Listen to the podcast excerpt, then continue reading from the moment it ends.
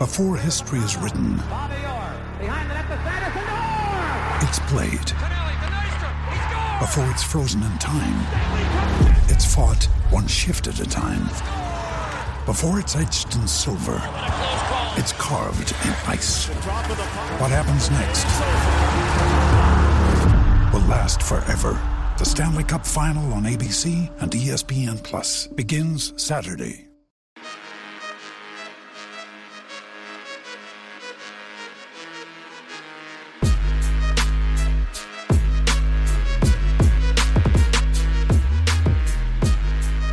Willkommen zu einer neuen Folge von Jeden Tag NBA, dem Podcast für NBA-Nerds und solche, die es werden wollen. Und wir sind endlich angekommen bei den Top 10 Spielern für die kommende Saison 2022-23 gemäß dem Jeden Tag NBA Top 30 Spieler Ranking.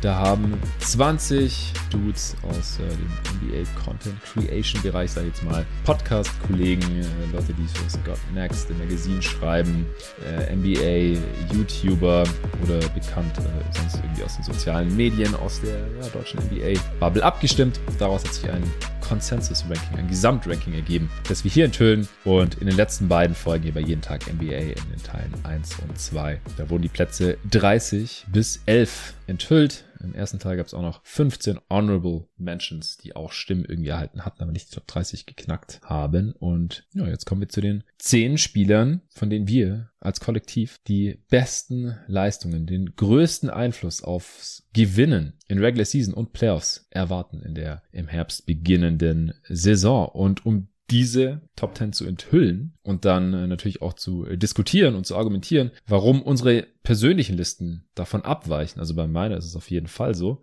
Wir werden sehen, ob es bei der vom Nicolas Gorni auch so ist. Er ist wieder am Start hier. Hey Nico. Hi Jonathan. Hast du noch Energie?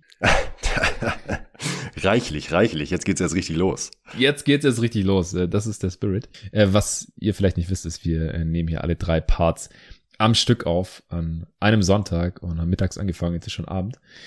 Es zieht sich, wie immer, aber es wird auch immer spannender, je länger wir über diese ja, Top 30 quatschen und davor habe ich die letzten Tage auch nicht so viel anderes gemacht, als darüber zu sinnen und zu brüten und schon mit manchen Leuten so ein bisschen zu diskutieren. Zum Beispiel am Donnerstag habe ich mit Luca hier auch schon drüber gequatscht. Hier und da immer wieder mal kurz, hat mir einer geschrieben auf Discord oder auf, auf äh, WhatsApp, ah, wie siehst du das? Und auch voll schwer dieses Jahr. Es ist immer schwer. Es ist jedes Jahr schwer. Ich war mir bei den Spielern, die in meine Top 10 gehören, relativ schnell sicher und auch die, die ich in meiner Top 20 haben will und auch die, die ich in meiner Top 30 haben will. Verhältnismäßig schnell im Klaren, wer da drin sein soll und wer auch nicht. Aber dann innerhalb dieser ja größeren Cluster oder Tiers oder Gruppierungen da noch eine Reihenfolge zu finden, das fand ich ziemlich schwer und ich habe jetzt im Endeffekt vier Tiers, vier Level innerhalb meiner Top 10. Deine Top 10, sind das dieselben Spieler? Ist das derselbe Spielerpool äh, wie beim Gesamtranking? Mm, ja. Okay, interesting.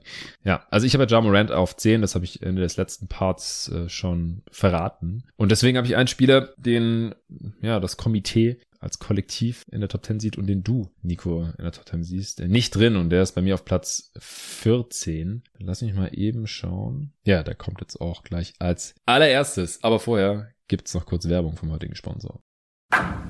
Der heutige Sponsor ist mal wieder Kicks.com und ist ein sehr geiler Sponsor. Ich feiere das, dass die hier am Start sind. Das ist Europas größter Basketball- und Streetwear-Versandhandel. Und was jetzt noch relativ neu ist, ihr bekommt 10% Rabatt auf alles, was auf Kicks.com noch nicht vorher reduziert ist. Kann sich also richtig lohnen. Außerdem bieten sie seit kurzem Buy Now Pay Later an. Also wenn ihr jetzt was findet und ihr habt Angst, bald gibt's eure Schuhgröße nicht mehr hier für diesen Performance-Sneaker oder für dieses Jersey, ihr wollt es unbedingt haben und äh, habt jetzt aber gerade nicht die Kohle, es ist Monatsende, ihr bekommt euren Lohn oder euer Gehalt erst äh, in zwei Wochen, dann könnt ihr trotzdem schon bei Kicks bestellen und dann eben später bezahlen. Das ist kein Problem. Ansonsten gibt's immer richtig viele Aktionen. Also wenn Sachen noch nicht reduziert sind, wie gesagt, mein Code gerne nutzen, jeden minus Tag minus 10. Dabei werden das J und das T groß geschrieben, der Rest klein und 10 als 1-0 Ziffern ausgeschrieben. Auch diesen Rabattcode für die 10% äh, findet ihr in der Beschreibung dieses Pods.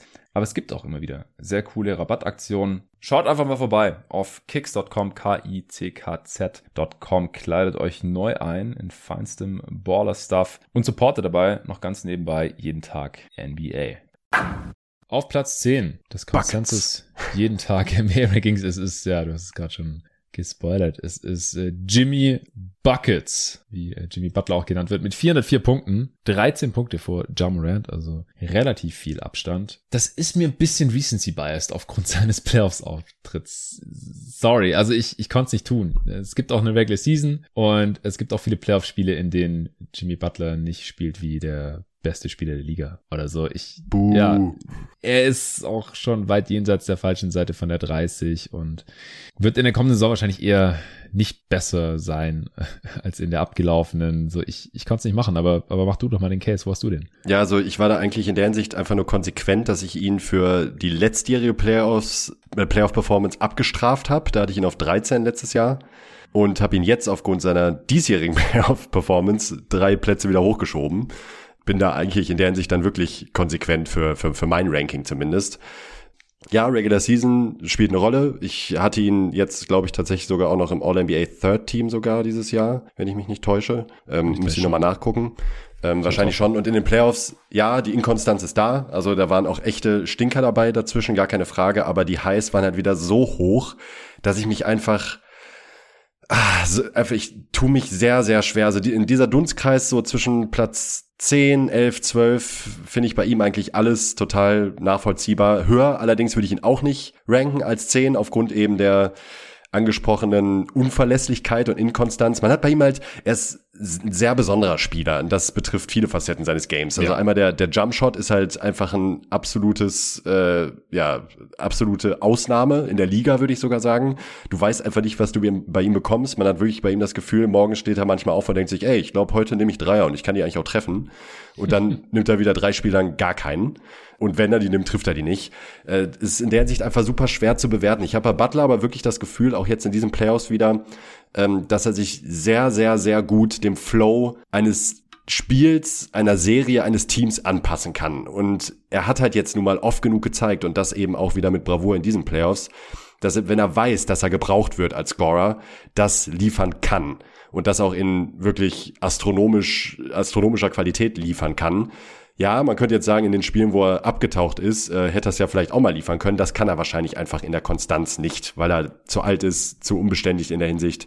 Ich fand die Playoffs aber auch zusammengefasst, waren sie einfach stark. Wirklich auch, auch sehr stark, muss, äh, muss man schon sagen. Man darf nicht vergessen, dass die Heat wirklich um ein Haar in die Finals gekommen wären.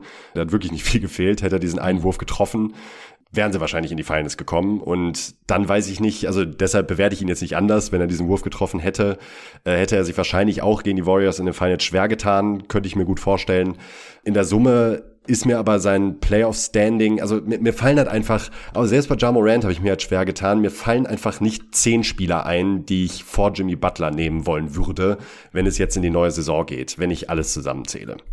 Ja, wir haben ja auch vor einigen Folgen jetzt mittlerweile schon über ihn gesprochen, weil wir über die besten Spieler, die zwischen 2003 und 2013 gepickt wurden, eine Folge aufgenommen haben und er war ja auch so ein absoluter Outlier. Es ist in so vielen Dingen, was die Draft-Position angeht. Er war der 30. Pick, obwohl er Senior war, wenn ich gar nicht alles täusche, aber für einige Jahre am College gewesen. Hat dann auch eine Weile gebraucht, bis er sich dann in der NBA etablieren konnte als äh, Late First Rounder und ist ja dann jetzt im Endeffekt aber halt einer der besten Spieler, die in diesem Zeitraum gepickt wurden. Aber auch da haben wir ja schon so ein bisschen ihn halt mit den wirklich besten Spielern, die in dem Zeitraum gepickt wurden. Da wurden einige Hall of Famer, äh, All NBA, Abo All-Stars, MVPs und so weiter gepickt. Da habe ich auch schon gesagt, so man vergisst auch schnell, dass er in der Regular Season immer richtig viele Spieler ausfällt. Es geht mir jetzt auch gar nicht mal nur um die Playoffs, aber ich habe dich da ja schon gefragt bei dem Pod, äh, wie oft hat Jimmy Butler denn mehr als 70 Spiele gemacht? Und es war halt zweimal. Und auch in der letzten Saison hat er wieder nur 57 gemacht, davor 52, davor 58. Du musst halt als Team das auch erstmal ausgleichen können.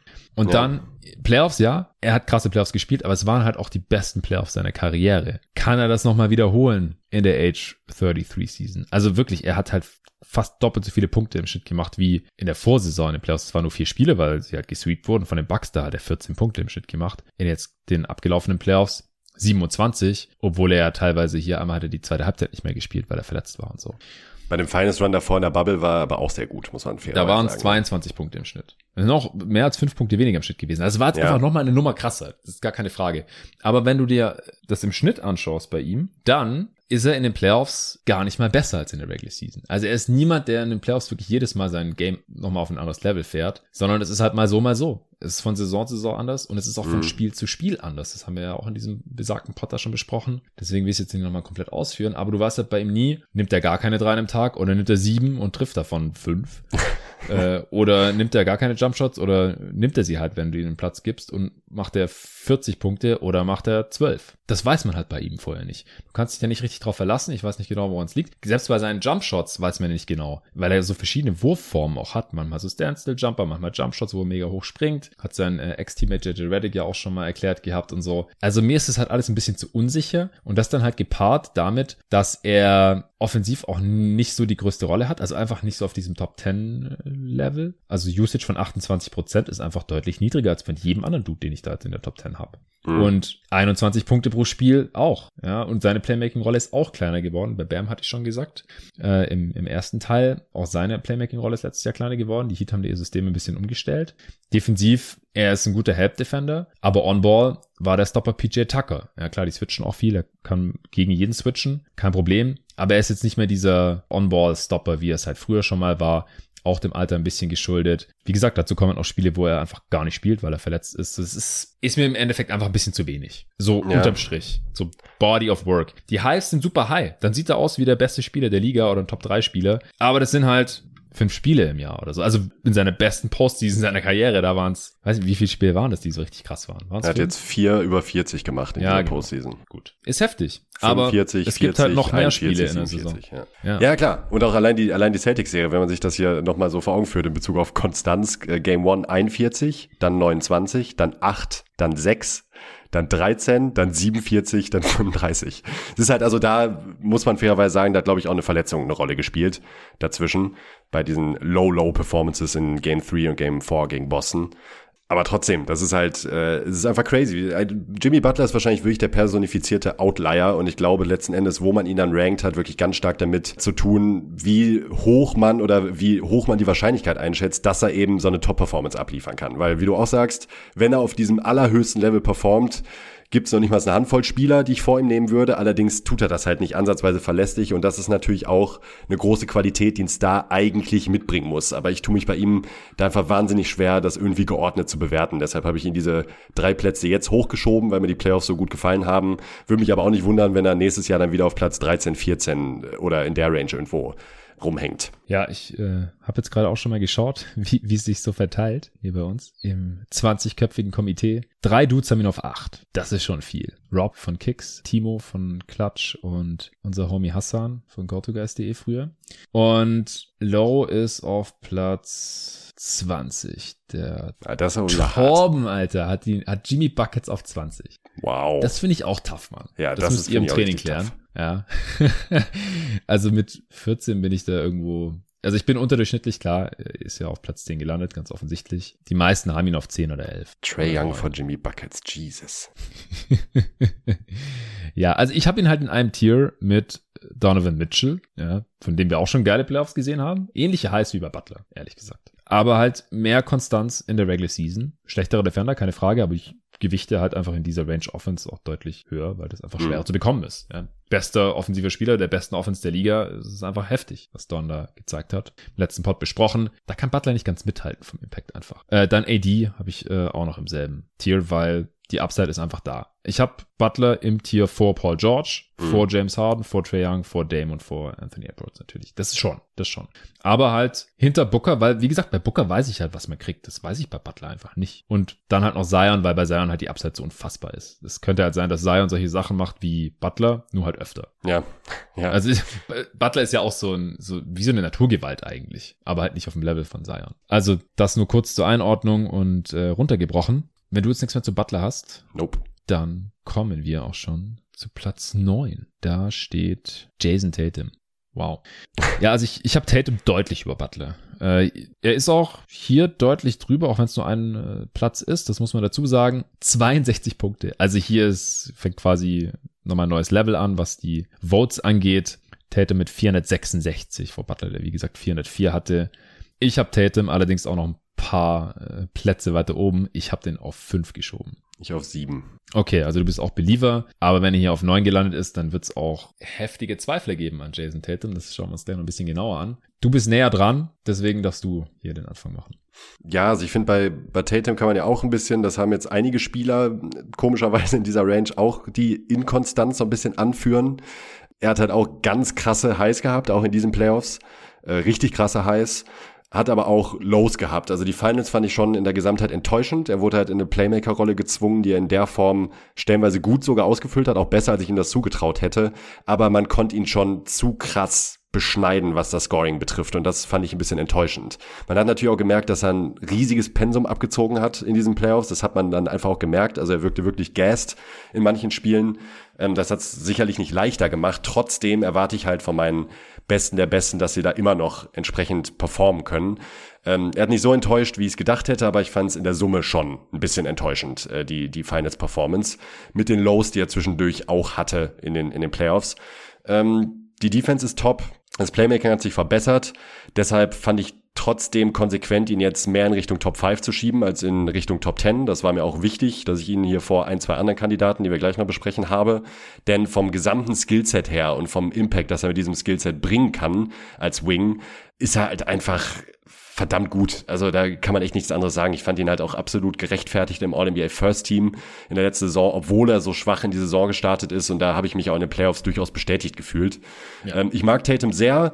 Ich weiß nicht, ob dieses, ob dieser Sprung zu einem Top-3-Spieler irgendwie noch kommen kann bei ihm. Da bin ich mir wirklich nicht sicher. Aber ich glaube schon, dass er ein Abo-Top-10-Spieler bleiben wird in den nächsten Jahren. Und mich würde ganz stark verwundern, wenn er das Niveau, das er letztes Jahr gezeigt hat, nicht bestätigt. Und ich würde mir halt wünschen, dass noch ein bisschen mehr Konstanz dabei rumkommen würde. Mhm. Ja, klar, also ich, ich sehe ja auch seine Schwachstellen. Es ist auch hier eine Projektion. Er ist in der letzten Saison kein Top-5-Spieler gewesen, beziehungsweise wäre es nicht gewesen, wenn hier alle fit gewesen wären, die ich in der Top 10 habe, um es mal so vielleicht auszudrücken. Aber ich glaube halt, dass er in der kommenden Saison Top-5-Spieler sein wird. Er hat das Zeug zum Top-3-Spieler. Einfach weil er auch dieser Spieler Typ ist. Ja. Und sich auch schon so heftig einfach weiterentwickelt hat. Er ist ja auch immer noch sehr jung. Er geht jetzt in die Age 24 Season, darf man nicht vergessen. Vielleicht hat er seine beste Saison erst in vier, fünf Jahren. Mit 28, 29. Also Top 3 Spieler weiß ich nicht, aber ich, ich würde es auch noch nicht ausschließen. Also, weil er einfach stand jetzt schon einen der besten Jumpshots mitbringt. Super Defense. On-Ball jetzt nicht Elite, aber im Teamverbund auf jeden Fall Help Defense äh, für seine Position ganz oben mit dabei. Und sein Playmaking hat sich einfach enorm weiterentwickelt. Was mir halt noch ein bisschen fehlt, ist die Undeniability Richtung Ring äh, als Wing. Er ist bei mir trotzdem jetzt schon der Highriser der Top 10 und auf dem Level noch so einen Sprung zu machen, weil die letzten Jahre, da hatte ich ihn halt immer so knapp außerhalb der Top 10. Vor den Playoffs dann hatte ich ihn auch schon auf 5 für die Playoff-Performer. Das hat er halt bestätigt. Also da habe ich äh, mich echt gefreut, dass, dass er da meine Erwartungen einfach erfüllt hat. Ja. Kam echt nicht unerwartet. Es sind jetzt auch mehr Abschlüsse assisted, also er ist ein bisschen weggegangen von diesem ISO-Game, weil er war einfach nicht besonders effizient drin. Ist, wie gesagt, All-Defense-Material und ja, die Schwächen wurden ersichtlich. Finishing mit Kontakt, mehr Freiwürfe ziehen, der Drive allgemein gegen richtig gute Defense und ist halt immer noch nicht der Playmaker auf dem allerhöchsten Niveau, aber wie gesagt, da hat er sich auch schon wirklich stark weiterentwickelt. Und ansonsten kann er halt eigentlich schon alles und hat mit 24 auch schon echt viel gesehen. Ich, ich habe es dir gestern schon geschickt. Body of Work. Als ich es recherchiert habe. Er hat genau zwei Playoff-Spiele weniger gespielt als Janis zum Beispiel, der vier Jahre älter ist. Also Tatum ist eigentlich schon ein Veteran, so von der Erfahrung her, mit 74 Playoff-Spielen. Janis hat 76. Das ist, das ist krass. Schon, schon sehr heftig einfach. Ja. ja, und er hat da schon 27, 8 und 4 aufgelegt, 32er Usage Career High, 1,17 äh, Points per Shot Attempt ist ein Career High. Assist Percentage war ein Career High, jetzt mit 21 Prozent. 21 Prozent ist der niedrigste Wert in der Top 10. Aber wie gesagt, er hat da schon einen relativ großen Sprung hingelegt und in den Playoffs ja nochmal. Also, wie gesagt. Hat ihn jemand äh, außerhalb der Top 10? Ich werde es gleich sagen. Er ist in einem Tier mit Platz 6 und 7. Also, da würde ich nicht diskutieren. 5, 6 oder 7. Aber ich habe ihn auf jeden Fall deutlich also sehr deutlich vor Butler. Neun Spots sind es bei mir und drei Tiers. Einfach weil ich mich auf Tatum mehr verlassen kann, sowohl in der Regular Season als auch in den Playoffs. Er hat schon auch seine Lows und du hast ja auch vorhin auch die äh, Finals angesprochen. Aber er trotzdem in den Finals, Spiel 1, ja, das war eine Täuschung, 12 Punkte, ein Assist bei einer miesen Quote, aber dann 28 Punkte, 26 Punkte und 9 Assists, 23 Punkte, 6 Assists, 27 Punkte, 4 Assists.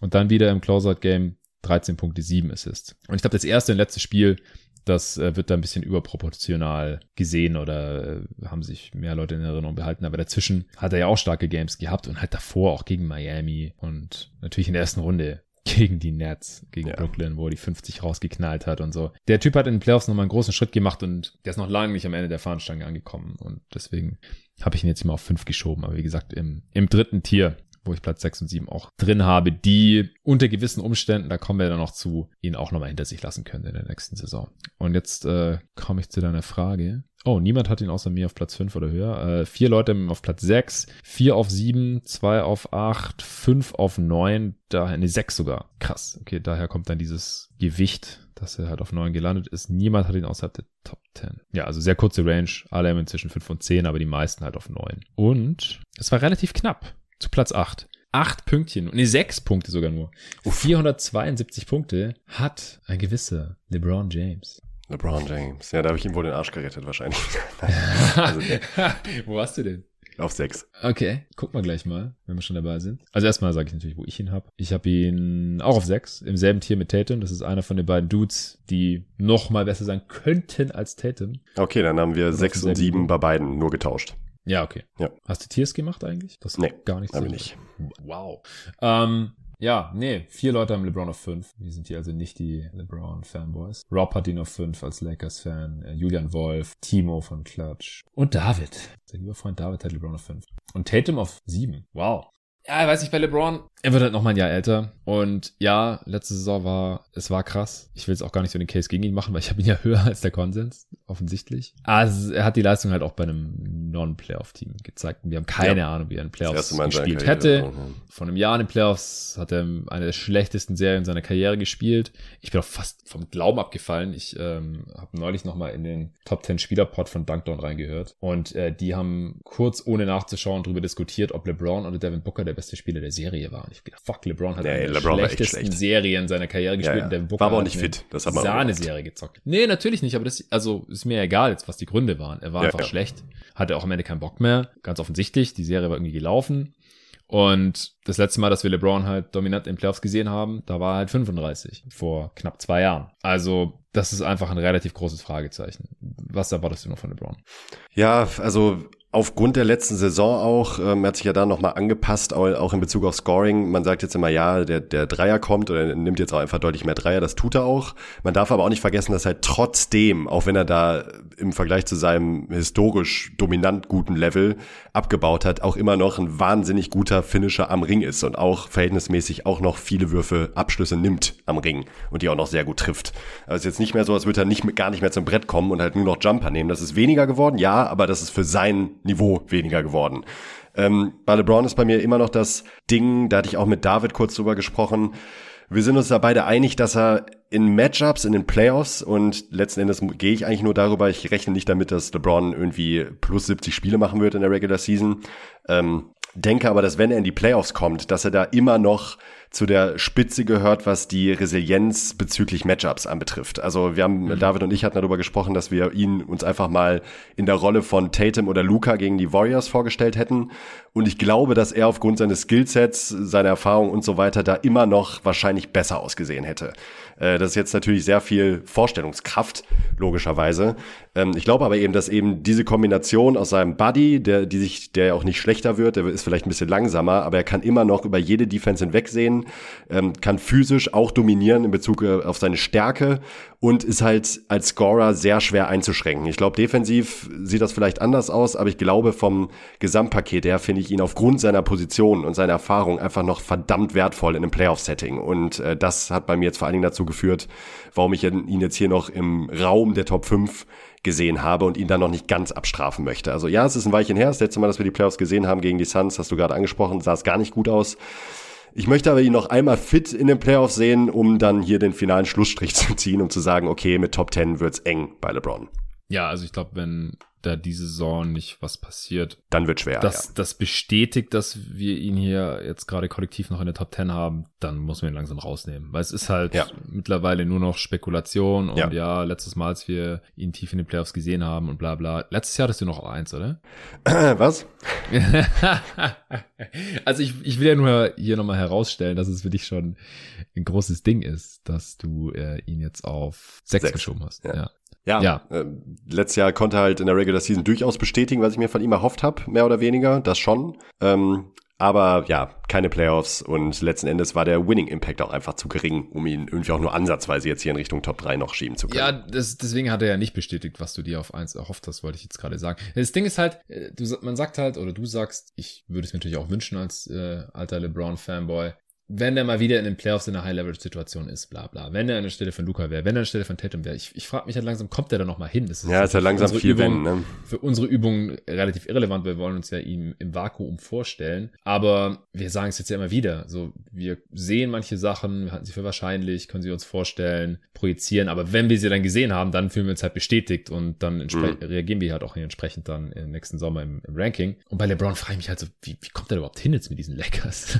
also, und man hat, finde ich halt auch letztens auch schon gesehen, dass die Lakers gescheitert sind. Da war LeBron nicht der Hauptschuldige dafür oder sowas. Aber Prime LeBron, der hätte die trotzdem in die Playoffs geführt. Ja, ich glaube auch. Weil der hätte defensiv einfach nochmal einen krasseren Impact gehabt. Vielleicht hätte er sogar trotzdem Small Ball 5 gespielt, einfach weil es am besten geklappt hätte mit diesem Team. Aber wäre halt wahrscheinlich All-Defense-Level gewesen, vielleicht sogar dann Defensive Player of the Year-Kandidat, wie es ja bei den Heat auch schon mal war. Und hätte offensiv genauso dominiert. Und dann hätte man die Gegner vielleicht auch mal regelmäßig ausgescored und dann wäre man auch in die Playoffs irgendwie gekommen. Das ja. glaube ich schon, weil so krass war LeBron halt in seiner Prime. Ist er jetzt halt nicht mehr. Dann wird er halt fast Topscorer, weil er halt irgendwie der Smallball Big ist und da ihn natürlich dann auch kein gegnerisches Team verteidigen kann. Ist effizienter äh, wie noch was. 1,25 Punkte per Shot Attempt ist krass. 30,86 ist krass für jemand, der jetzt in die äh, Age 38 Season geht. Der war effizient auf allen Leveln. Der hat auch mehr als Play Finisher agiert. weniger Zweier vorbereitet oder mehr Zweier waren vorbereitet, also assisted als äh, davor in der Saison. Aber das ist halt kein Winning Basketball mehr gewesen, leider, weil man halt hinten auch überhaupt nichts verteidigen konnte, damit diesem Roster und LeBron auf der 5. Ich glaube ja, in einem sehr, mit einem sehr guten Supporting Cast und das kann man sich ja hier irgendwie vorstellen für dieses Gedankenexperiment. Ein paar Dudes, die einigermaßen verteidigen und werfen können, da, da ist halt noch ein Top 10 Spieler. Das schon. Das, oder Top 6 jetzt in meinen Augen oder halt, was ich, mindestens Top 7, weil mein Tier geht halt bis 7. Das schon, aber es ist halt mittlerweile relativ viel Konjunktiv. Ja, das stimmt. Übrigens, LeBrons Playoff Records immer noch unfassbar. er ist der einzige Spieler, der einen dreistelligen Wert hat bei den äh, Playoff Siegen. Ja, also niemand hat über 100 außer LeBron. Über 100 Spiele gewonnen in Playoffs. Von allen, die ich mir angeguckt habe hier in Top 30. Und LeBron hat 174. Also doppelt so oft in Playoffs gewonnen wie, äh, ja, fast doppelt so oft wie Kevin Durant und Steph Curry haben 95 und 93. Und was die Siegquote angeht, habe es ja vorhin schon ein paar Mal genannt. Ja, die meisten haben so um die 50 Prozent äh, und dann so ab der Top 7 haben viele auch um die 60 Prozent. LeBron hat 65 Prozent und damit die zweithöchste Siegquote, was die Playoff-Spiele angeht. Nach einem gewissen Stephen Curry, der hat 69 Prozent seiner Playoff-Spiele Not bad. gewonnen. Ja, das nur am Rande. Das äh, hat jetzt hier nicht wirklich Auswirkungen, weil ja, es ist halt ein anderer LeBron jetzt mittlerweile. Habe ich auch letztes Jahr schon gesagt. Ich kann mir gut vorstellen, dass wir nächste Saison einen anderen LeBron sehen und das haben wir. Also halt mit einem schrottigen Supporting Cast um ihn rum, wo er halt primär Scorer war, auch weniger Playmaker war, muss man auch dazu sagen. Mehr Finish habe ich gerade schon gesagt, wo er als Big gespielt hat ähm, und das, das reine Scoring, ja, das war absurd für einen 37-Jährigen. Aber hat halt, war halt nicht so super viel wert und dann war halt der Ofen da auch relativ früh in der Saison aus, was, was die Defense auch angeht.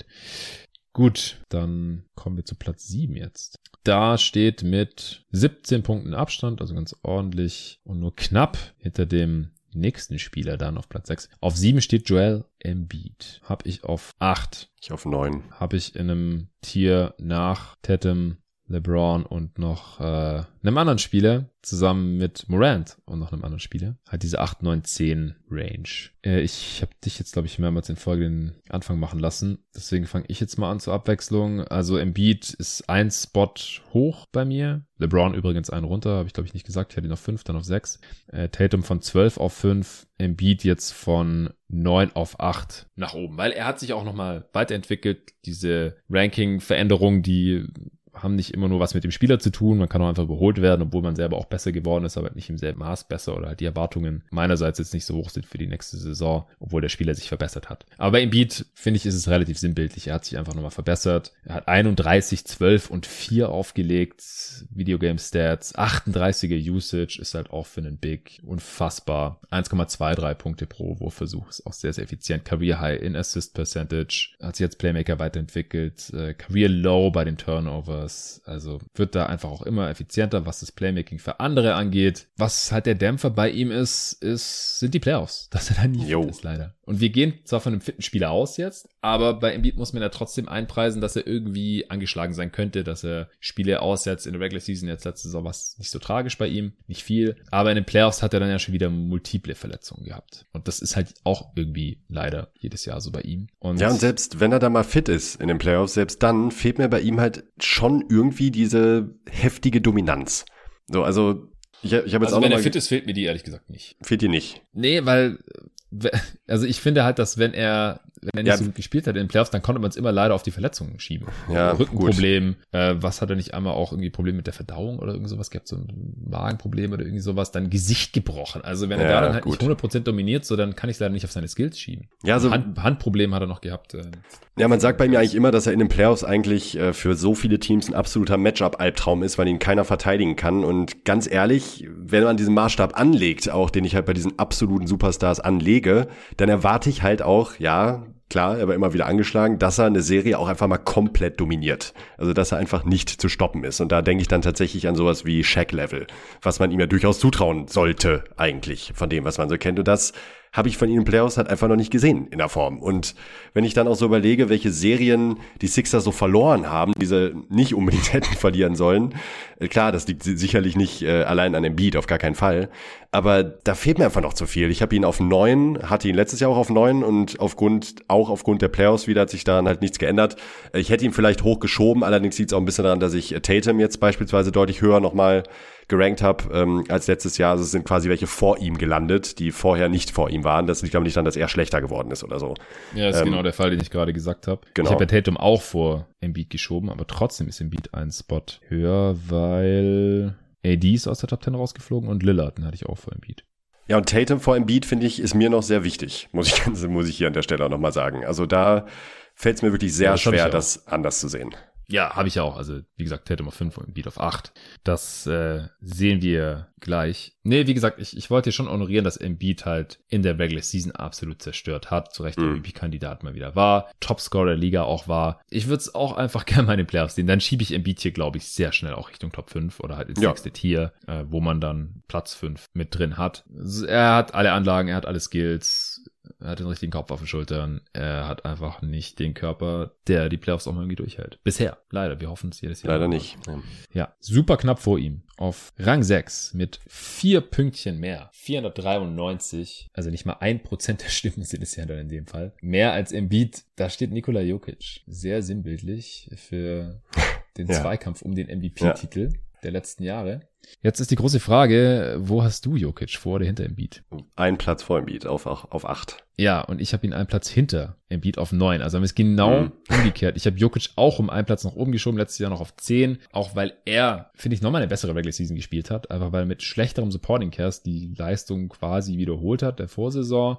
Auf einmal auch noch mehr gereboundet hat und auch, ja, in, in den Playoffs aller Ehrenwert gespielt hat, so angesichts des äh, Supporting Casts. Er war wieder der beste Offensivspieler der Regular Season. Wenn es hier nur um die Regular Season gehen würde, dann würde ich Jokic glaube ich, auf zwei packen. Mhm. Ja, also ich bin da einfach in der Hinsicht konsequent gewesen, dass ich, äh, genau wie du auch gesagt hast, Jokic auch im MVP, in der MVP-Diskussion und im All-NBA First Team vor Embiid hatte und habe mich deshalb jetzt auch dafür entschieden, ihn hier vorzuziehen, weil ich halt in den Playoffs von beiden nichts gesehen habe, was diese Meinung bei mir jetzt großartig geändert hätte, um ehrlich zu sein. Es ist Potenzial, nach wie vor. Also ich, das Ding ist halt, Ich habe wieder überlegt, hoffe ich darauf, dass es irgendeine Outlier-Entwicklung gibt, sei es jetzt bei Jokic selber und er dann auf einmal doch ein guter Rim Protector oder Backline Defender wird in den Playoffs oder dass es einen Outlier-Trade gibt und die halt für diesen, muss ja nicht mal, vielleicht nicht mal unbedingt Janis AD-Level Help Defender sein oder Draymond Green, vielleicht reicht auch so ein Siakam oder sowas, aber kriegst, findest du halt auch nicht auf der Straße so und keine Ahnung, so, ich glaube, Jared Vanderbilt Level oder Aaron Gordon oder so reicht halt nicht. Die sind ja schon im Team oder Vanderbilt war ja schon im Team, so, das, das reicht nicht aus. So, du brauchst neben Jokic halt irgendjemand, der 16 Spiele lang den Laden da hinten zusammenhält. Also irgendwas Outlier-mäßig muss was passieren hier, damit die Nuggets trotzdem Champ werden. Also vielleicht auch, dass man einfach vier Gegner in Folge hat in den Playoffs, was ich eigentlich für ausgeschlossen halte, aber who, who knows, man kann ja hoffen, wo es nicht so eine große Rolle spielt. Keine Ahnung. Aber darauf will ich nicht hoffen. Ich will lieber darauf hoffen, dass Embiid einmal fit bleibt und dann hat man für mich halt die höheren Championship-Chancen als, als Jokic. Mm. Auch im Vakuum. Das ist der Grund, wieso. Ja, Im Vakuum, ja, das stimmt, weil also dieser defensive Kritikpunkt bei Jokic, der führt bei mir doch immer wieder dazu, dass ich ihn in so einem Ranking hier einfach nicht in die Top 5 packen kann, ja. bis ich da irgendwie das Gegenteil gesehen habe. Und eigentlich, um ehrlich zu sein, halt auch äh, sowohl Jokic als ja auch Embiid hinter Tatum sehe, aufgrund ihrer jeweiligen Probleme. Aber Jokic, ja, wäre Jokic ein verlässlicher Defender, wird er wahrscheinlich um die Ligaspitze konkurrieren in Bezug auf seinen Value als, als, als Spieler, aber das tut er leider nicht. Ja, niemand hat Jokic in den Top 2, by the way. Also es scheint hier bei allen 20 so gesehen zu werden. Also weil, wie gesagt, Regular Season wäre auf 1 oder 2, je nach Gusto. Wahrscheinlich sogar auf 1. Aber hier äh, nur Rob von Kicks hat ihn auf 3. Pascal hat ihn auf 4, genauso wie Timo, die Clutch Boys hier mal wieder. Und dann haben ihn sehr viele auf 5, 6, 7, 8 und der niedrigste Rank ist 9. Das ist Benne und ich, logischerweise. Also, ich gehöre anscheinend zu den Pessimisten, aber ich ja, halte es halt auch quasi für, unüberwindbar. Wie gesagt, es, es kann passieren. Ich habe gerade die Wege genannt, wie man da hinkommen kann, dass die Nuggets trotzdem Champ werden. Weil ansonsten ist halt bei mir hier der Cut, ja. Mit Embiid kann ich es mir noch vorstellen, wenn der einmal fit bleibt, ja. Und jetzt gerade halt eine Realität da mit Harden, wenn der wieder besser spielt als letzte Saison. Sie haben jetzt die Defender, sie haben Shooting. Die Sixers könnten Champ werden. Und bei den Nuggets, ab neun sehe ich es halt nicht mehr. Und dann dahinter Morant, Booker, Zion mhm. als bester Spieler, wenn die nicht noch einen Spieler haben, der sie entweder perfekt ergänzt, aber das ist halt gerade nicht der Fall. Ja, das also ist ein bisschen viel What If. Genau, das ist zu viel What If. Also Janis oder AD spielen halt nicht neben Jokic oder Green. Und neben Morant, Prime Clay oder so wäre wahrscheinlich auch ganz praktisch oder so jemand. Und neben Booker reicht ein Chris Paul halt auch nicht aus. Da brauchst du halt wahrscheinlich auch, ja, KD wäre jetzt zum Beispiel geil gewesen oder so. Oder vielleicht würde sogar der alte LeBron noch reichen. Aber halt auch Spiele, die auf jeden Fall vor, vor ihm gerankt sind. Und dahinter brauchen wir gar nicht diskutieren, meiner Meinung nach. Deswegen, für mich war dann halt hier der Cut. Jokic eher nicht denkbar, auch wenn er halt 27, 14, 8 in der Regular Season auflegt. 1,35 Points per Shot. Ich sag's zum dritten Mal jetzt hier in, in den drei Parts. Das ist aber so krank. Career High auch, also das ist ein Career High, seine Shot Efficiency, seine Usage auch Career High, hat er nochmal hochgeschraubt. Im Vergleich zum ersten MVP-Titel 39% Assist-Rate, also er bereitet fast 40% der Körbe seiner Mitspieler vor, wenn er auf dem Feld ist. Das ist Career High. Also wenn man dachte, Jokic war schon vor der Saison krass, er war noch krasser, verdiente MVP, noch mal besser, mit einem schlechten Supporting Cast. Also ich erwarte auch eine heftige Saison von Jokic und den Nuggets. Habe ich auch beim Power Ranking äh, zur Western Conference hier schon mal ausgeführt. Ich habe die auf zwei da gehabt und im, im obersten Tier. Wie gesagt, im, im Rahmen seiner Möglichkeiten, seines Skillsets äh, und diesem Supporting Cast waren die Playoffs gegen die Warriors auch respektabel. Und falls ich widerlegt werden sollte, dann, dann knallt Jokic hier auch mit Vollspeed in meine Top 3, wahrscheinlich in die Top 2 sogar. Aber das wäre aus meiner Sicht auch nochmal deutlich krasser als jetzt hier der Finals ja. Für Curry, der, der gewissermaßen irgendwie fällig war. Das konnte ich mir ja vorher vorstellen bei Jokic als Champ habe ich da halt leider schon massive Zweifel aus den genannten Gründen. Weil halt die, die Anforderungen an das Teamkonstrukt verglichen mit allen anderen Top 10 Spielern so super spezifisch sind, dass es halt den, den Wert hier im Vakuum leider irgendwie schon mindert. Schwierig, ja. Schwierig. Ja. Und du glaubst nicht an, an Embiid, dass der seine Regular Season Leistung auf die Playoffs mehr übertragen kann? Aus welchem Grund auch immer. Was heißt, ich glaube nicht dran. Also ich halte es auf gar keinen Fall für ausgeschlossen, aber ich will es ja gerne einmal sehen, bevor ich das honoriere. Ja, aber du musst es ja eigentlich für unwahrscheinlich erhalten, also wenn du quasi meinen Case nicht vertrittst. Oder hast du da so gar nicht drüber nachgedacht? Das nee, so, da, so habe ich da eigentlich gar nicht drüber nachgedacht. Okay, okay. Ja, ich wollte mal noch kurz im Beats Range anschauen. Oh, ich sehe auch einen Top 3 Platz von Pascal. Torben auf 4, Lorenzo auf 4, äh, niemand auf 5 und dann haben ihn ganz viele auf 6, 7 oder 8. Und der Floor ist äh, David natürlich, der Sixers Hater, auf 9. Yay. Ja, gut. Du hast ich habe ihn auch auf 9, ne? Ja, ich habe ihn auch auf 9, eben. Ja, ja, ja, ihr Hater. Ähm, kommen wir zum nächsten Platz. Wir sind in den Top 5 jetzt. Mit nur sechs Pünktchen Vorsprung auf Nikola Jokic hat Kawhi Leonard in die Top 5 gepackt. Oh yes. Ich habe ihn auf 7 und du? Ich habe ihn auf 5. Oh, Hm. okay, okay. Ja, also ich habe ihn im selben Tier wie Tatum. Also ich, ich kann 5 sehen, 6 dann logischerweise auch. Der Typ, wenn er fit ist in den Playoffs, dann ist er halt auch Top 2, Top 3 Zwei, ja. maximal. Ja, ja. Würde ich auch sagen. Und er kommt halt in, in die Age 31 Season. Ja, Ja. du wolltest noch was sagen? Ja, man kann bei ihm aber davon ausgehen, genau mit der Verletzung, äh, dass bei ihm sehe ich es eigentlich ähnlich wie bei Durant beispielsweise auch. Da ich sehe bei ihm jetzt nicht unbedingt, warum er jetzt schlechter geworden sein sollte durch diese Verletzung, um echt zu sein. Nee, ich glaube nicht, dass ihm jetzt irgendwie ein Teil seines Games wegfällt oder sowas. Er war jetzt noch nie so der Überathlet oder Leaper oder sowas. Nee, vor allen Dingen stark und Stärke, Genau. glaube ich, hat er sicherlich nicht verloren. Nee, glaube ich auch nicht. Äh, Skills, Outlier, Körper, was Wingspan und Hände und sowas angeht und dann halt unfassbare Kraft, genau. Kommt einfach an seine Spots. Aber wenn man halt ein bisschen da körperlich einboost und einbüßt und halt auch im Endeffekt dann anderthalb Jahre kein Profibasketball mehr gespielt hat, das, das kann schon seine Spuren hinterlassen und wie gesagt, er ist jetzt halt auch schon über 30 und er hat, er fällt einfach immer wieder aus. Also meistens sind es ja Kniesachen. Oder untere Extremitäten, das äh, hängt alles ein bisschen miteinander zusammen, glaube ich. Also ich würde mich halt auch nicht so ganz auf ihn verlassen. Ich weiß nicht, ob wir den jemals noch ein Back-to-Back spielen sehen, ehrlich gesagt. Wahrscheinlich nicht. Fehlt er dann halt einfach alle, automatisch, kannst du gleich mal rausstreichen. Und Playoffs, ja, wie viele Playoffs war er in den letzten fünf Jahren fit? Deutlich zu wenig. Zweimal. Ja. Also Raptors, aber da war er auch nicht durchgehend fit, da hat er auch Probleme gehabt mit seinem Ja. Knie, aber trotzdem gewonnen am Ende. Und als sie die gegen Nuggets rausgeflogen sind, ich glaube, da war er auch nicht angeschlagen. Nach Nee. äh, 3-1-Führung. Und ansonsten hat er immer irgendwas gehabt. Oder hat gar nicht erst halt gespielt, jetzt dieses Jahr. Also, ich habe die Stats von vor zwei Jahren nochmal angeschaut, kann ich nochmal sagen. Wie gesagt, da waren alle Stats ein bisschen aufgeblasen. 25, 7, 5 aufgelegt in Regular Season, 30er Usage, absurde Effizienz. Wenn er in den Playoffs spielt, gewinnt er auch sehr viel. 64 Prozent seiner Partien, ist äh, quasi auf LeBron-Level. Drittbester Wert nach Steph und LeBron hier von allen Spielern. Ich habe letztes Jahr geschrieben, dass äh, Kawhi es gerechtfertigt hatte, dass äh, Hassan ihn im Vorjahr als einziger auf eins vor LeBron hatte. Als Mhm. einziger. Das war damals noch die NBA-Landschaft. Vor anderthalb Jahren ist es äh, gut anderthalb Jahre erst. Weil er äh, eine bessere Saison 2020-21 gespielt hat. Sowohl Regular Season als Jo. Playoffs als LeBron. Ja. Die Regular Season war auch richtig krass. Ich glaube, ich hatte sogar in der Top 3 bei MVP oder irgendwie sowas. Also, oder Ich auf jeden. Fall. Das war Ja, genau, der also der- Team. Ja, das war einfach unfassbar gut, vor allem offensiv. Defensiv ist er nicht mehr Elite, aber in Playoffs kann, kann es ja schon noch sehr vereinzelt dann nochmal zeigen. Also gegen Doncic zum Beispiel hat er ihn dann ja übernommen. Was war das, die letzten zwei Spiele oder so? Die ganze Serie haben wir uns gefragt, so, okay, wieso lässt man hier Doncic so frei drehen? Wieso switcht man den armen Subats auf ihn? Wieso stellt man nicht in Anführungsstrichen einfach den zweifachen Defensive Player of the Year und einen der besten Wing Defender all time auf Luka Doncic?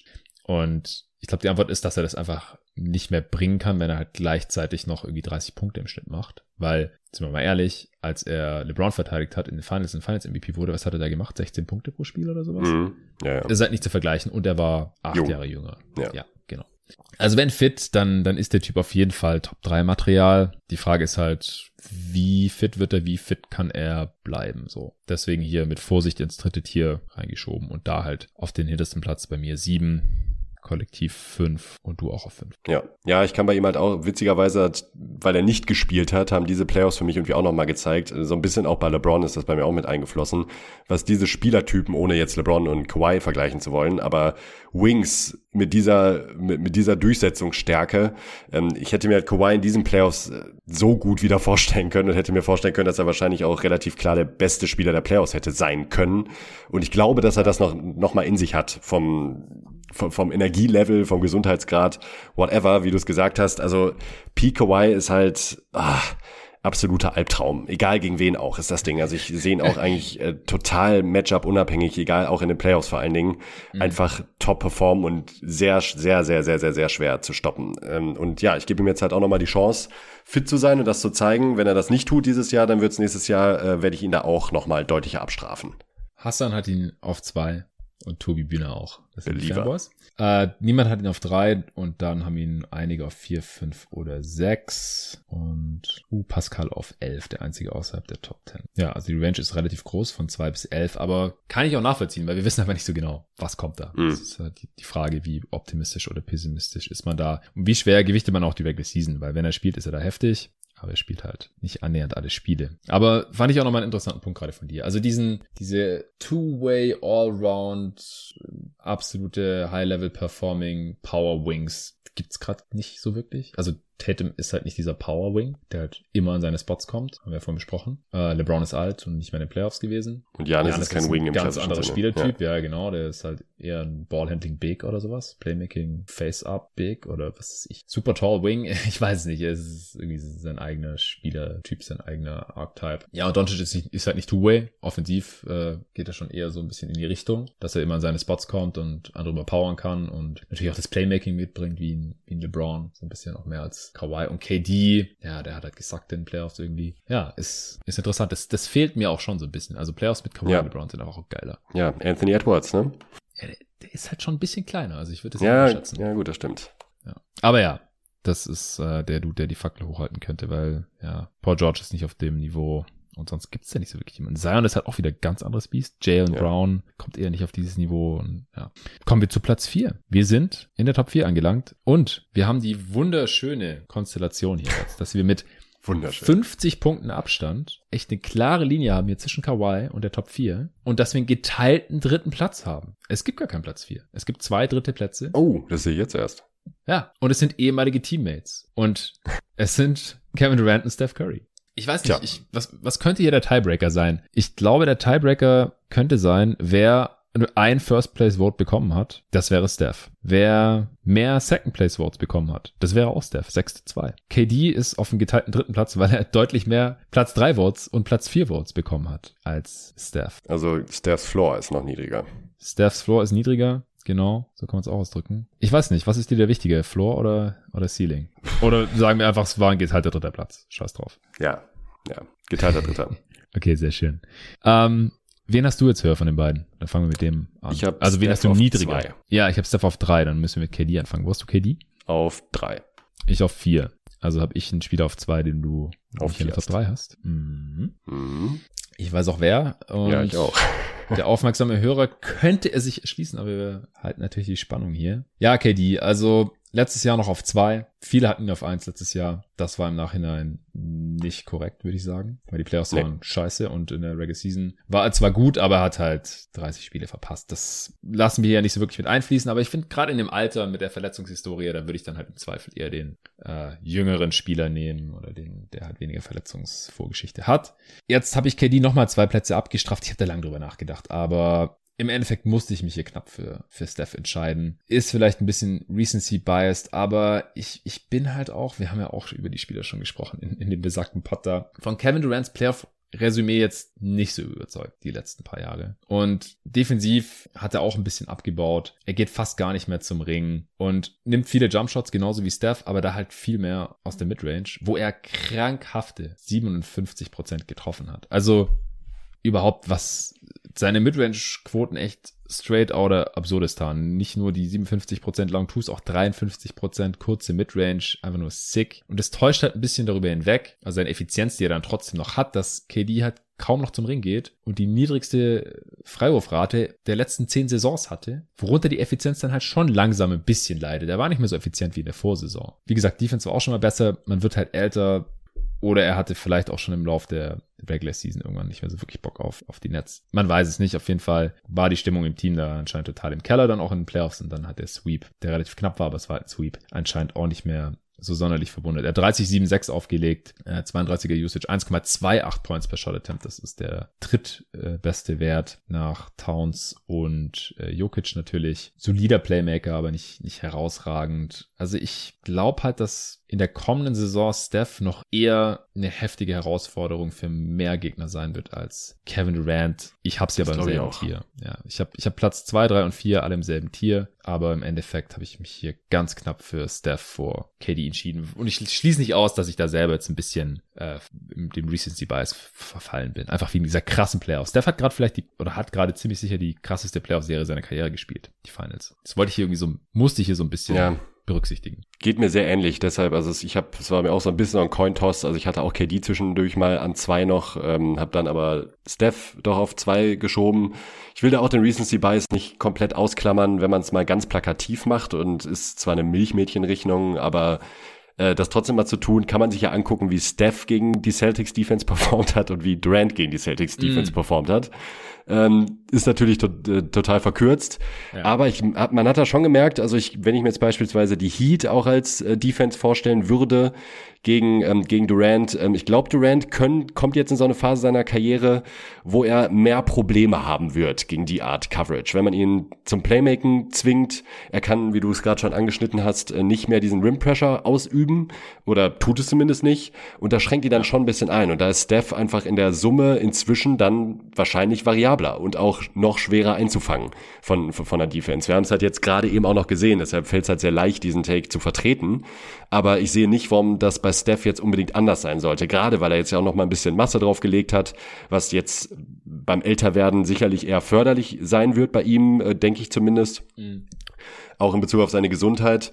Und äh, ja, bei Durant habe ich das Gefühl, wir haben den besten Durant wahrscheinlich inzwischen gesehen. Und ähm, vielleicht sehen wir gerade den besten Steph, zumindest in Bezug auf die auf die Playoffs. Ne? Die Regular Season ist nochmal ein anderes Biest, ähm, aber in Bezug auf die Playoffs sehe ich nicht, warum Curry nicht nächstes Jahr ähnlich performen können sollte, wie er es dieses Jahr getan hat. Und dann finde ich halt auch einen Platz zwei, wo ich ihn ja letzten Endes hab, auch gerechtfertigt, muss ich sagen. Ich mache vielleicht mal bei Steph den Case, wieso ich ihn nur auf drei habe. Es gibt auch jemanden, der auf eins hat, du hast ihn auf zwei. Die Regular Season war schon deutlich schwächer als das Vorjahr. Ja. Also was die Effizienzwerte angeht, war das Stephs schwächste Saison der letzten zehn Jahre. Also ich finde, man merkt ja bei KD und bei Steph, dass die jetzt langsam einfach älter werden. Die sind jetzt beide 34 und können halt nicht mehr dieses Niveau die gesamte Regular Season und die Playoffs wahrscheinlich durchziehen. Also wenn sie das dann nächste Saison noch können in der Age 34 Season, Hut ab, dann überraschen sie mich positiv. Aber in den Playoffs war halt Steph dann so gut wie, wie nie, wie gesagt. Also ja. mit 34 und dann mit riesigem Abstand auch der beste Spieler seines Teams. Also sein, er hatte einfach nicht so diesen klaren Co-Star. Also, ja, und es war jetzt irgendwie auch kein Outlier, wo man irgendwie das Gefühl hatte, er hat irgendwie absurde Shotmaking selbst für seine Verhältnisse oder so, sondern es war einfach letzten Endes konsequent, wie er gespielt hat. Ja, ja, auf jeden Fall. Aber was ich sagen wollte ist, wer war denn, wer war denn jetzt der, der, der Co-Star da? Also das ist ja immer so ein bisschen die, unsere Überlegung hier. Das ist dein Spieler, kannst du mit dem Championship holen als besten Spieler. Und bei Steph war halt immer so ein bisschen, ah, Outside In-Game, Undeniability, wie sieht das aus? Defensiv kann man ihn vielleicht abusen. Und jetzt ist die klare Antwort halt, ja, man konnte es vielleicht hoffen oder vermuten oder wie auch immer, er hätte schon mal Finals MVP werden sollen. In diesem perfekten System mit einem Clay, der All-NBA-Level-Spieler war, äh, mit einem Draymond Green, der All-NBA-Level-Spieler war. Aber die sind ja auch beide älter geworden und nicht mehr ganz auf dem Niveau. Draymond vor allem offensiv ist nicht mehr auf dem Niveau seiner Prime und Clay ist ein ganz anderer Spieler. Die sind ja beide hier, haben ja nicht die Top 30 geknackt. Wir haben halt so im Dunstkreis irgendwie über sie gesprochen und sie haben ein paar Votes bekommen, aber er war einfach mit riesigem Abstand. Wiggins hat nicht mal eine Vote bekommen. Also, das war schon, schon nochmal echt ein Stein im Brett. Das haben wir auch immer hier im Pod gesagt. So, wenn wir das nochmal sehen, rutscht er auf jeden Fall nach oben. Das ist jetzt hier passiert. Bei mir von vier auf drei. Für, für zwei reicht's nicht ganz. Für die kommende Saison. Wie gesagt, das ist ja immer eine Projektion und da habe ich dann lieber einen Spieler, der zehn Jahre jünger ist. Und äh, so geht's ja anscheinend auch dem Komitee. Denn auf zwei ist mit nur fünf Pünktchen Abstand und dafür aber mit riesigem Abstand auf Platz eins Luka Doncic gelandet. Ja, Luka Doncic. Einer hat ihn auf eins. Der geneigte Hörer kann sich vielleicht schon denken. Es ist der gute alte Arne Brandt. Der hat die letzte Jahr auch schon auf eins, oder? Ah, letztes Jahr auch schon auf eins gehabt, wurde dann herb enttäuscht in der Regular Season und hat nichts draus gelernt. Ja, also da ist eigentlich für mich direkt der beste Anknüpfungspunkt. Ich hatte Luca letztes Jahr an eine Sekunde. Luca hatte ich letztes Jahr an fünf mm. und habe ihn dieses Jahr an vier. Und muss halt ganz ehrlich fragen, was hat Luca denn dieses Jahr so viel besser gemacht als letztes Jahr? Außer, dass er die Playoff-Serie gewonnen hat. Okay. Aber ähm, wo ist da jetzt die große Steigerung gewesen, um mir zu denken, okay, jetzt ist er auf jeden Fall ganz klar Top 3. Also, um das mal klar zu machen, ich bin absoluter Luca-Fan, also wirklich super Fan.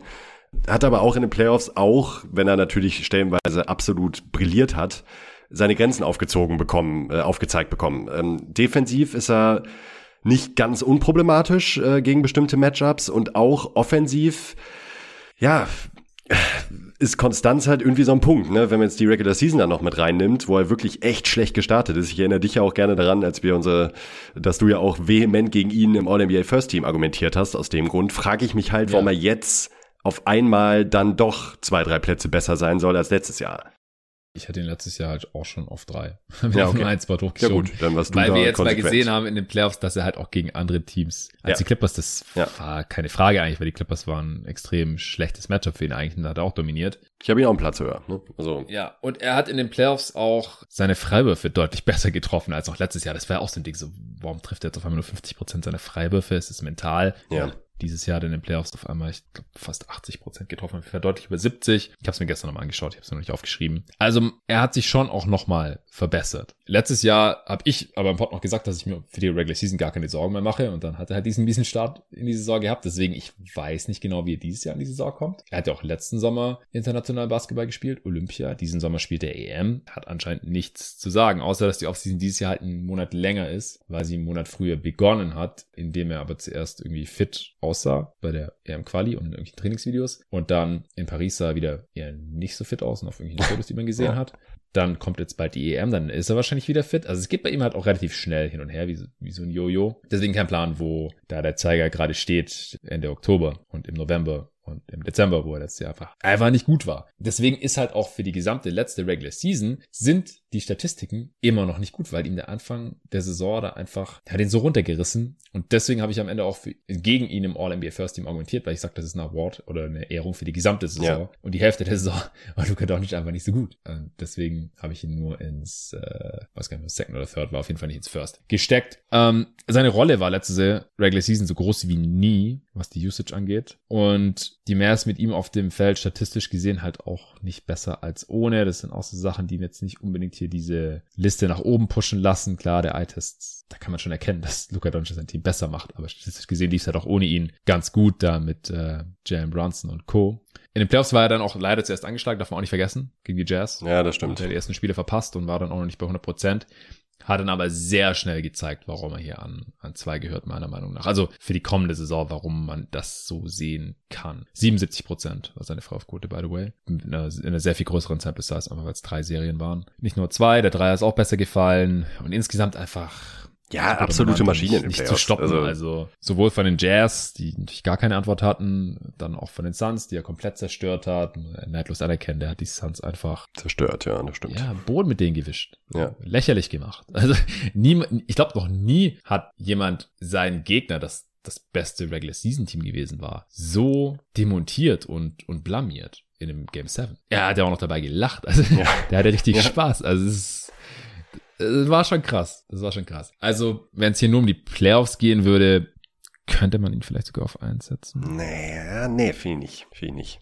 Also jetzt, wenn man nur die letzte Saison beurteilen möchte äh, oder nur die letzten Playoffs, dann vielleicht ja, aber für nächstes Jahr, nee, tue ich mich schwer, muss ich sagen. Also ich finde bei Doncic alles zwischen zwei und vier, fünf absolut okay, kann ich mich auch mit anfreunden, aber eins, ach, nee, noch nicht. Sorry, dafür ist mir unsere Konsensus Nummer eins einfach noch zu ja, ja. unaufhaltsam und zu konstant unaufhaltsam, vor allen Dingen auch auf beiden Enden des Feldes ist halt das Ding so. Deshalb, nee, Nummer eins kann ich noch nicht mitgehen. Ja, ich habe ich hab Janis auch in einem Extra-Tier. Äh, wir kommen gleich zu ihm. Ich ähm, wollte noch kurz Stats raushauen. 28, 9 und 9 hat er rund aufgelegt. 42er Usage. Wie gesagt, Career High und das ist auch der höchste Wert hier von, von allen Spielern in der Top 30 Trey Young hat 39 Prozent, ist der Zeitungswert. Also niemand knackt, knackt die 40 Prozent Usage aus ihm. Also er hat die meisten Abschlüsse seines Teams, wenn er auf dem Feld ist. Points per Short Attempt 1,14 ist ja eher unterer Durchschnitt so. Assist Percentage wiederum 46 Prozent, also er legt jeden zweiten Korb seiner Teammates auf, wenn er auf dem Feld ist. 110 Offensivrating, das wird halt noch am Anfang der Saison komplett runtergerissen, ist einer der schlechtesten Werte hier von allen. True Shooting 57 Prozent ist aber auch nicht so super toll. Also er hat auf jeden Fall noch Luft nach oben. Und, äh,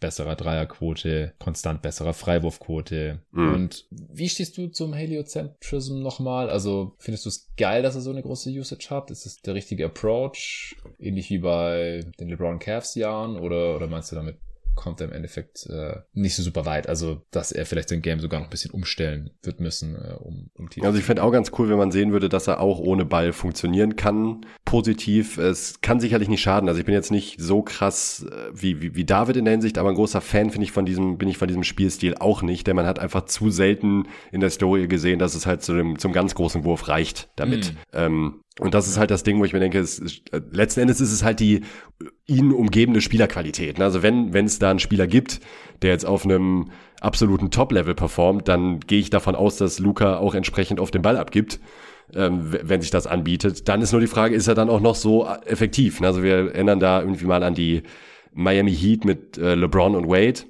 da waren die Heat halt auch am besten, wenn James der einzige Star auf dem Feld war. Also rein auf die Zahlen bezogen gab es da keine zwei Meinungen. Also der beste Heatball war, wenn James der alleinige Ballhändler war auf dem Feld. Dann meistens natürlich mit irgendwelchen Shooting-Defense-Lineups, äh, logischerweise. Ähm, und ja, da fragt man sich dann halt so, wie, wie weit trägt ein das und hilft das, hilft das wirklich dabei, Titel zu gewinnen? Und das ist der Maßstab, den ich jetzt bei Doncic anlegen wollen würde. Ähm, bisher hat er eine Playoff-Serie damit gewinnen können, äh, sogar zwei.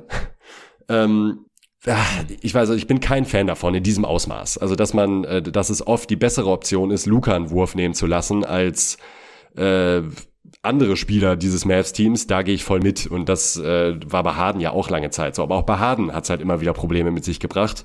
Und mir fehlt halt tatsächlich so ein bisschen die historische Sample-Size, um sagen zu können, that's the way to go, wenn man die Art Spieler hat. Also ich glaube, ein bisschen reduzieren wird sowohl dem Team als auch Luka Doncic selbst gut tun. Ja, das sehe ich sehr ähnlich. Also ich kann mir auch vorstellen, dass wir in einem Jahr leider wahrscheinlich dann in dem Fall gar nicht anders über Doncic sprechen, weil er in, den, in diesem Team wieder diese riesige Rolle haben wird. Weil sie haben jetzt noch weniger Playmaking als letztes Jahr. Noch mehr Play-Finisher, die er irgendwer bedienen muss. Und das kann halt nur er oder den Willi, sonst gibt es aber niemanden stand jetzt in diesem Team. Das heißt, deine Usage wird wahrscheinlich eher größer werden als kleiner. Er wird wahrscheinlich auch eher mehr selber werfen als weniger. Weil wenn er halt schon den Ball in der Hand hat und die Defense ihn nicht doubled oder so, oder er nicht mega krassen Defender neben sich hat, so, dann kann er sich halt auch jedes Mal einen guten Wurf selbst erarbeiten. Von daher, ich ich kann mir schwerlich vorstellen, dass die Mavs irgendwie mehr reißen als jetzt in der gerade vergangenen Saison. Und dann sitzen wir halt im Jahr wieder hier und gehen wahrscheinlich über ja. das Gleiche. Also wahrscheinlich, wahrscheinlich schon. Ja. Aber er ist noch jung. Halt ja, da warten noch viele Roster-Konstruktionen auf ihn in seiner Zukunft. Ähm, da werden wir noch was zu sagen können irgendwann. Ich hoffe es. Ich hoffe es. Okay, dann äh, müssen wir noch ganz kurz über Platz eins sprechen. Ich denke, so viel gibt's gar nicht mehr zu sagen über den Greek Freak. Er ist hier Runaway First Place mit 44 Punkten Abstand mit 598 von 600 möglichen Punkten. Also wenn jeder der 20 Voter äh, ihm den ersten Platz gegeben hätte, hätte er 600 Punkte bekommen. Äh, der einzige, die einzigen, die nicht auf eins haben, sind wie gesagt Arne mit Luca auf eins und der Rob mit Steph auf eins. Aber immerhin haben ihn beide auf zwei und damit hat er halt nur diese zwei Pünktchen verloren, deswegen 598 Punkte er kommt jetzt in die Age 28 Season, also mitten in seiner Prime, hat 30, 12, 6 aufgelegt in der vergangenen Saison, 36er Usage, 1,27 Points per Shot Attempt ist auch extrem gut. Beratet trotzdem noch äh, jeden dritten Wurf seiner Mitspieler vor, wenn er auf dem Feld ist. Career High 124er Offensivrating auch, 63% True Shooting. Hm. Und er ist auch effizienter geworden, weil er seine Freiwürfe besser trifft. In Playoffs ist wieder ein bisschen runtergegangen, aber war trotzdem besser als in der letzten Saison. Er war endlich mal wieder über 70%, was er früher in seiner Karriere auch schon mal geschafft hat. Hat er auch seine Technik ein bisschen verändert. Und wie gesagt, ich habe ihn in sein eigenes Tier gepackt, weil er mittlerweile in meinen Augen sehr klar der beste Spieler der Liga ist. Ja, da gehe ich auch voll mit. Das finde ich nämlich auch. Deshalb auch mein Take gerade bei Luca, dass ich Platz 1 einfach nicht nachvollziehen kann, egal wie man da jetzt so gewichtet. Also Janis hat auch gesagt, in der Se Also weil man halt auch eine Regular Season spielen muss und da ist halt Janis für mich relativ klar der verlässlichere Spieler als Luca. Genau, genau. Wenn man beides zusammennimmt, ist das Gesamtpaket halt schwer zu schlagen. Ja, ja, ja, ja, ist nicht zu schlagen. Also wie gesagt, in dem Format kann ich eigentlich nur Janis auf 1 sehen, es sei denn, er spielt eine enttäuschende Saison und, und Luca Doncic spielt irgendwie eine total krasse. Steph müsste halt eine Regular Season spielen wie vor zwei Jahren, nicht wie die letzte, damit er da irgendwie konkurrieren kann. Mhm. Ja, also ich finde, zu Janis muss man wirklich nicht viele Worte verlieren. Ähm, ich bin mir sehr sicher, ist zwar immer schwer zu sagen, aber wenn Middleton dabei gewesen wäre, bin ich mir ziemlich sicher, dass die Bucks die Serie gewonnen hätten gegen die Celtics. Und an Janis lag es nun wirklich ja. nicht. Also der hat alles menschlich Mögliche getan. Da auch eben der Punkt auch im Vergleich zu Durant, im Vergleich, wo man sagt, ja, also Janis Effizienz hat aber auch gelitten gegen die Celtics. Ja, stimmt, aber Janis kann inzwischen halt auch eine Defense wie die Celtics dadurch bestrafen, dass er permanent Hardcore-Druck auf den Ring ausübt und halt eben dann auch das entsprechende Playmaking mitbringt. Also ich weiß, weiß nicht, ob es, ich glaube, es war Game One oder Game Two da hat man direkt, das war ein Weltenunterschied zu Durant, äh, wie Durant gespielt hat gegen die Celtics. Also der hat halt Plays gemacht für seine Mitspieler, permanent. Und das ist halt so undeniable, ob er dann nun selber scored oder irgendwie so viel Gravity zieht auf dem, auf dem Weg zum Korb, dass er dadurch entweder einen easy Kickout äh, oder irgendwie sonst wie ablegen kann oder dass er nur dafür sorgt, dass die Mitspieler dann gut zum Offensivrebound kommen und, und, und. Also die Vorteile seines Playstyles und seine Undeniability sind halt so gigantisch, dass ja Platz eins äh, ein absoluter No-Brainer war. Ja, also in Game One hat er direkt zwölf Assists gehabt. Ja, dann war es das, ja. 24, 13 und 12. Er hat dreimal die 40 Punkte geknackt in der Serie. Äh, in Game 6 hat er 44, 20 und 6 aufgelegt. Also vor der Serie haben wir ja gesagt, die Bucks sind der Underdog ohne Middleton. Und wenn Janis die Serie trotzdem irgendwie gewinnt, auch gegen diese Defense, dann ist es für ihn nochmal ein heftiger Stein im Brett. Und sie hatten fast gewonnen. Es ging über sieben. War kurz davor, ja. Und im letzten Spiel haben die Bucks halt, also die Shooter kein Scheuntor mehr von, von Downtown getroffen. Und Grant Williams äh, hat wie viel drei genommen? 17 oder so? Boah, ja. Ja. Ja, er war am Ende auch wieder im MVP-Rennen. Aus meiner Sicht zu wenig Aufmerksamkeit bekommen hinter Jokic und Embiid, weil stand denen eigentlich nicht in viel nach. Es wurde halt zu so, so einem Duell hochstilisiert, äh, gerade von ESPN und Co. Aber direkt danach ähm, hätte eigentlich Janis folgen sollen. Ich hatte ihn auf Platz zwei beim Defensive Player of the Year hinter Rudy Gobert. Er hat auch eine versatilere Offense als noch vor einem Jahr, als wir darüber gesprochen haben. So, ja, der bräuchte eigentlich mal einen Post-Move oder irgendwie so ein bisschen was aus der Floater-Range oder aus der Mid-Range. Er nimmt mehr Mid-Range-Stamper und trifft sie auch besser ja. als bisher. Das zieht natürlich seine Effizienz insgesamt runter, aber dafür muss die Defense ihn da halt auch ein bisschen respektieren und er übertreibt sie auch nicht. Und er hat auch ähm, ja diese total unsinnigen Dreier ein bisschen runtergefahren. Sind immer noch da ab und zu, aber hey, ja. also ich meine, hatte auch einen sehr entscheidenden dafür, diesen äh, jetzt äh, vor kurzem noch. Also ja. Ja. In den Playoffs hat er äh, mit 32 Punkten war Topscorer, hat 32, 14, 7 aufgelegt in den mhm. Video Games Stats einfach. Sehr starke ja. Defense dazu auch wieder. Ja. ja, also wie gesagt, aus meiner Sicht eigentlich indiskutabel auf Platz 1 hier. Dito. Ja. Bei äh, Doncic haben wir gar nicht die die Range gecheckt. Das interessiert mich jetzt auch noch. Ah, ganz viele haben ihn auf zwei oder auf drei. Floor ist Platz sieben von Rob und Timo. Okay, Mann. Ähm, das war's. Wir sind durch. das ist geschafft. Jetzt schon? Unfassbar. Also vielen, vielen Dank auch erstmal allen fürs Zuhören, die sich alle drei Parts reingezogen haben. Wie gesagt, gebt uns gerne Feedback, sei es auf Twitter, folgt Nico unter @nicog unterstrich gtg oder mir unter @jwalker unterstrich mba oder unter jeden Tag mba, wo auch normalerweise immer ein Tweet rausgehauen wird zu diesem Pod und dann könnt ihr da direkt diskutieren mit uns oder mit anderen. Äh, wenn ihr diesen Pod hört, werde ich wahrscheinlich auch schon wieder online sein und am Start oder kurz Zeit drauf. Oder wenn ihr Supporter sein solltet, dann gerne im Supporter Discord. Falls ihr schon drin seid, falls nicht, schreibt mir einfach kurz eine Nachricht auf Steady, dann lasse ich euch rein. Also gerne überall mit uns diskutieren über diese Rankings und auch gerne mit den 20 Dudes, die so freundlich waren oder außer uns beiden 18, ihr Ranking hier einzureichen und ihren Namen da dran zu heften. Ich äh, hause ja nochmal kurz raus als so eine Art Endcredits. Der Sven Scherer von basketball.de, der Robin Barberan von kicks.com, äh, Pascal und Timo vom Klatsch Podcast, Seabass, Arne Brandt hier von Jeden Tag NBA, der Torben Adelhardt vom God Next Magazine und auch hier von Jeden Tag NBA natürlich, ehemals Five der Julian Wolf, ehemals GoToGuys.de, hier oft bei Jeden Tag NBA, der Jonathan Hammacher, hier Bugs-Experte von Jeden Tag NBA, Tobi Bühner, ex-GoToGuys.de, jetzt Roll Call Sports Network, wo er die Spurs schreibt und natürlich auch hier bei verschiedensten Formaten ständig am Start bei Jeden Tag NBA, der Lorenzo Ligresti von der Lorenzone und auch hier jeden Tag NBA immer wieder am Start. Patrick Preis, ehemals GoToGuys.de Kollege, der Lino von TikTok und oder Instagram und oder NBA Twitter vielleicht bekannt hier auch schon im Pod gewesen. King of Cologne, amtierender King of Cologne Content Creator Edition übrigens auch Lino. Dann äh, der Homie Hassan, früher von GoToGuys.de, der Benne vom Talking the Game, der Len Werle von Open Court und dem God Next Magazine oder von äh, Hall of Game auch mit Dre und Ole. Dann äh, hier der noch Praktikant, wenn ihr den Pod hört, nicht mehr Praktikant, dann ist das Praktikum schon zu Ende und dann wahrscheinlich äh, schon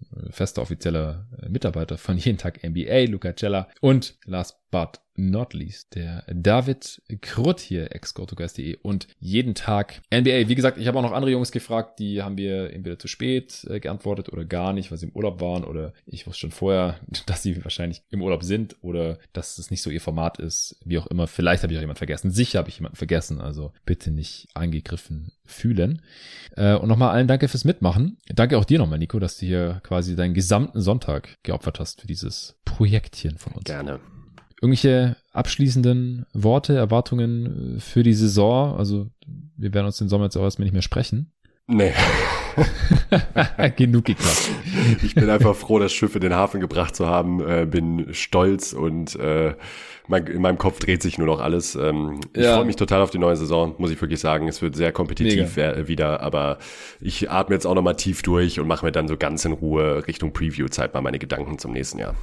Yes, äh, mach das. Melde dich bei mir, wenn wir wieder einen Pod aufnehmen, Answering Machine oder falls du eine andere Idee hast, wird es Richtung Saison auf jeden Fall wieder irgendwas geben. Und wenn ihr diesen Pod hört, wird es dann auch bald losgehen. Entweder ist es dann doch mal noch irgendwas passiert Richtung Trades, weiß ich nicht. Wir haben jetzt heute natürlich auch über diverse Spieler gesprochen, die Stand jetzt äh, hier am, am 7. August noch in diversen Trade-Gerüchten natürlich verstrickt sind. Mitchell, Durant, äh, Kyrie haben wir kurz erwähnt, der war ja auch noch gewankt im ersten Part und so weiter und so fort.